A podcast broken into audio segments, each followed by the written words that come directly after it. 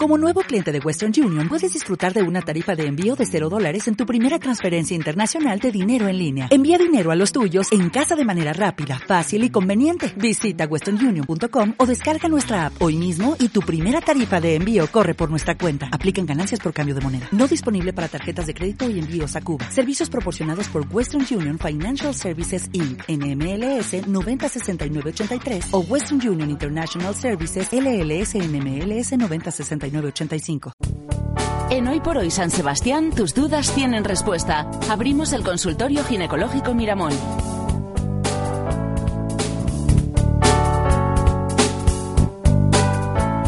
Abrimos consultorio, abrimos teléfono 943 42 38 15. Tienen ustedes también posibilidad de hacer su pregunta a través de nuestra página en Facebook, Hoy por Hoy San Sebastián. También enviándonos un correo, pero esto ya para la semana que viene. Hoy por hoy punto San Sebastián arroba cadenaser.com. Está con nosotros el doctor Alfredo Talora. Muy buenas, Alfredo. ¿Qué tal? Muy buenas. ¿Qué tal estás tú? Bien, bien, bien. Eh, un poco cansado porque siempre a esta hora uno ya la jornada de la mañana y bueno, pero, pero muy bien. Uno hasta ahora está pensando ya, Alfredo, en comer y echarse la siesta, que sí. claro, 20 minutos, aunque yo me voy de viaje. ¿eh? Tengo que ir de viaje a, Madrid. Sí. Pero bueno, eh, dormiré en el tren, porque voy en el tren ahora. Muy buena idea, además. Sí, sí, sí. Se, va, se viaja muy bien ahora en Se viaja muy bien, voy a dormir y otro rato preparar una charla que tenemos que dar a, eh, a, raíz de nuestra experiencia en histeroscopia en Madrid y cuando hablo en nuestra estoy hablando porque digamos es todo un equipo del consultorio ginecológico el que aporta el número de casos suficientes como para que avalen lo que tú estás diciendo. Es decir eso que se decía esta persona ya tiene mucha experiencia.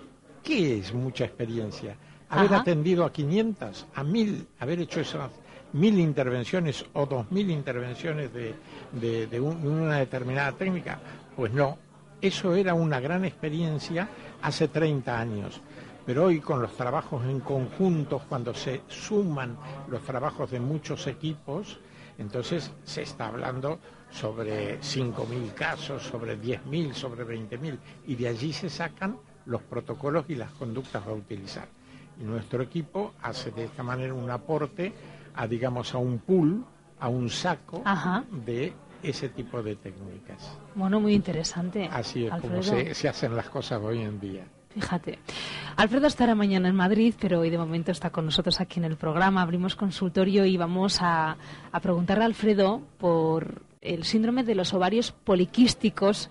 Alfredo, porque nos proponías hablar de este, de este asunto. ¿Es, es algo que afecta a muchas muy mujeres? Importante, afecta a muchas pacientes eh, tiene hay que algunas cosas que hay que aclararlas muy bien. Es decir, muchas veces nos, consultan al consultorio ginecológico, nos consultan pacientes que dicen, eh, me han dicho que tengo ovarios poliquísticos con una ecografía, correcto. En la ecografía lo que te da es ovarios de aspecto poliquístico. Otra cosa es que funcionen como poliquísticos. Entonces, para que sea realmente un síndrome de ovario poliquístico, son unos ovarios que a la ecografía dan una cantidad eh, importante de pequeños quistes, pequeños quistes, y que funcionalmente ese ovario produce mucha hormona masculina y produce una alteración en el peso y produce falta de reglas y produce en muchos casos, muchos, muchos casos, son casos de esterilidad y son pacientes obesas con mucha barba, digamos, o con, hirsutismo, decimos nosotros. Sale vello en el rostro. Sale vello en el rostro, eh, obesas, aumentadas de peso, con atrasos en sus ciclos menstruales o con periodos en los cuales no tienen regla y que no pueden quedarse embarazadas o que te consultan porque no tienen la regla. Ese realmente es el síndrome de ovario poliquístico, que se demuestra con eh, la descripción clínica que he hecho y con análisis hormonales. Y son también pacientes que por tener mucha secreción de hormona masculina, de testosterona, que es una de las que regula los deseos sexuales. Es decir, son pacientes también con, digamos, un discreto aumento de sus deseos sexuales.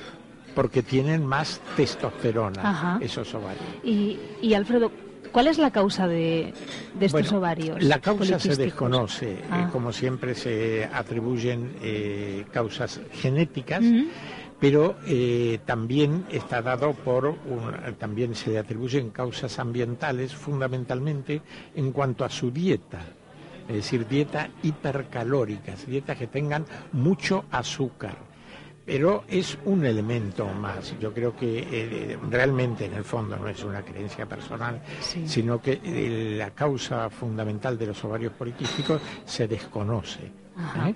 Pero lo que es importante es que pueden ser perfectamente tratados hay que estudiarlos, diagnosticarlos bien y se los trata hormonalmente. ¿Es grave esto, Alfredo? No, es grave en absoluto. Es importante desde el punto de vista de la fertilidad. De allí que eh, en nuestro equipo, en el consultorio ginecológico o en el centro de salud de, Irún o de Mondragón, eh, mm, sea la unidad de reproducción asistida la que fundamentalmente se encargue de la solución de estos temas la unidad de reproducción asistida, eh, a la que nosotros derivamos los pacientes con este síndrome y que quieren quedarse embarazadas, es la que los regula hormonalmente y yo creo que en un porcentaje, yo creo no, es así, digamos, eh, las creencias son para las religiones. Yo creo, eh, realmente es así, que de que la solución está en un porcentaje altísimo de casos, más del 90% bien estudiados y correctamente tratados. ¿Los tratamientos, eh, son invasivos? no, no, no, no, son tratamientos a base de hormonales y, andan fenomenalmente bien, fenomenalmente bien.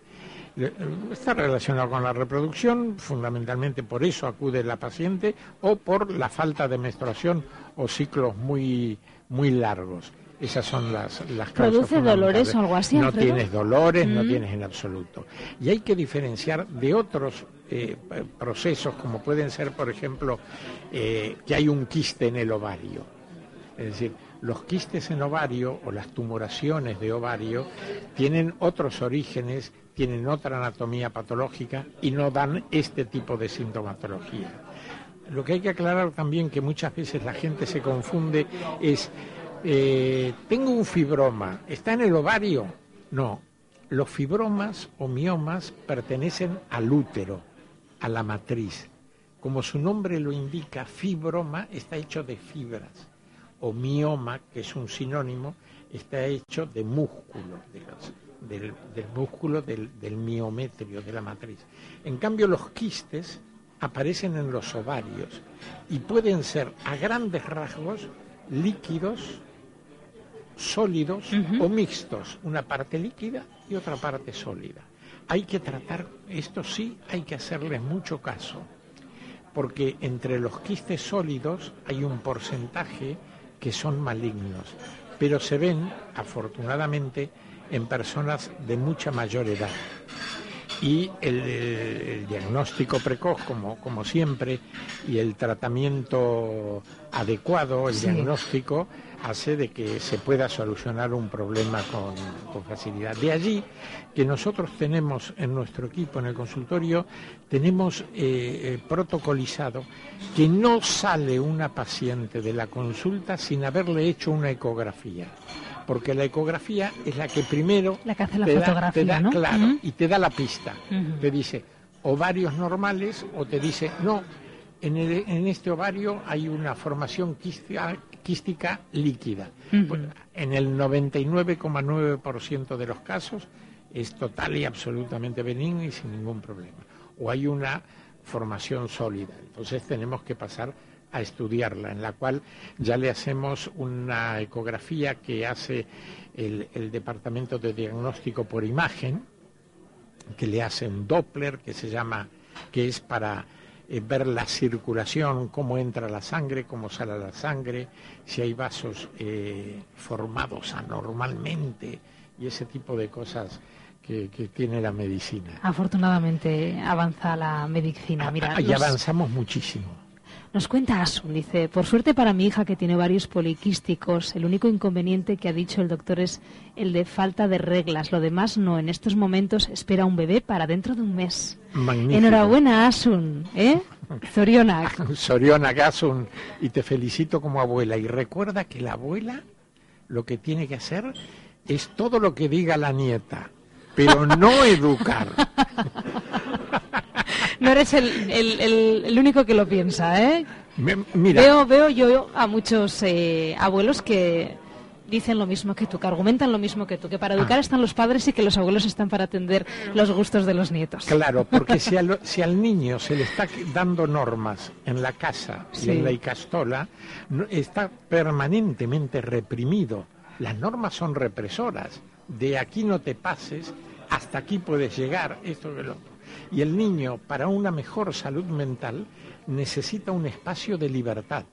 Y ese espacio de libertad está dado por los aitonas. Así les queremos luego, a los aitonas y a las amonas. Pues, pues, eh, ¿cómo, se dice en vasco abuela? Amona, sí. que es ama ona la madre buena. ¿eh? Y Aitona, el padre bueno. Alfredo Talora, muchísimas gracias. No, gracias a ti. Por tu visita. No, gracias a ti. Sigue abierto siempre el consultorio ginecológico Miramón y Eder Salud y nosotros lo abriremos nuevamente el jueves de la próxima semana. Feliz viaje a Madrid, Alfredo. Gracias, Agur. Aquí lo dejamos, cerramos también el programa. En nada, en unos segundos alcanzaremos las 2 de la tarde, escucharemos el hora 14 y nosotros mientras vamos recogiendo aquí nuestros bártulos en la cafetería del Hotel de Londres, desde donde hacemos el programa cada jueves. Ha sido un placer estar con todos ustedes. Que pasen un bonito día. Agur.